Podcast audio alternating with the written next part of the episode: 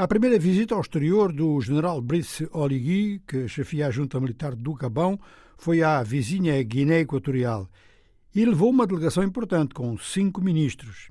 Fez mesmo uma declaração, de certa forma, elogiosa para o presidente Obiang. Ele disse que Obiang é o decano da região, é preciso homenageá-lo e escutar os seus conselhos. Fim de citação. O Gabão está suspenso da Comunidade Económica dos Estados da África Central, que é no momento presidida em termos rotativos por Obiang. Aliás, a sede da CEAC foi transferida, pelo menos provisoriamente também, para Malabo e esta visita tem provavelmente efeitos de explicação à escala internacional. Confirmada, então, dúvida, ou melhor, continua a dúvida sobre quem falará em nome do Níger na Assembleia Geral. Queríamos dizer que está confirmada a dúvida, porque esta dúvida vai muito para além do Níger. Bom, no caso do Níger, há duas personalidades que estão credenciadas para falar.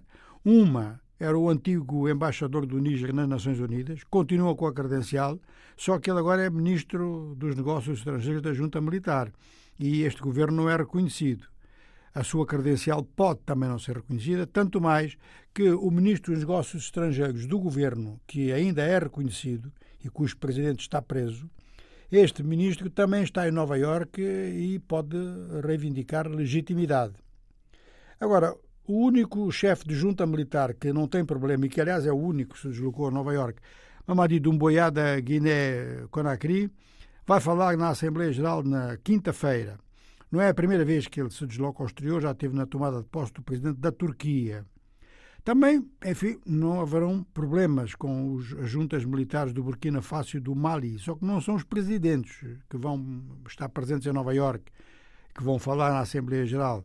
Serão os ministros dos Negócios Estrangeiros e espera-se, no caso de ambos, alguns esclarecimentos sobre situações de direitos humanos e de duração das transições. Enfim, eh, na Inglaterra, uma igreja prepara algo que pode vir a repercutir para além dos seus limites, que é uma homenagem em termos de exposição de pintura, uma exposição de pintura que foi encomendada sobre o abolicionista ganês Kwabna Kogona, que foi um abolicionista importante mesmo na Inglaterra no século XVIII. Ele foi escravizado quando tinha 13 anos, estava a brincar com os amigos foi capturado e levado para a ilha de Granada, onde ficou escravo durante dois anos.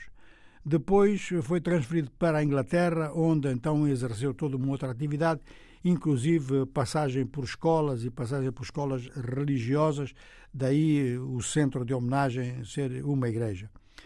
Desde então, a sua atividade era apenas conhecida de alguns historiadores e não tinha repercussão a nível da sociedade, repercussão que deverá ter agora.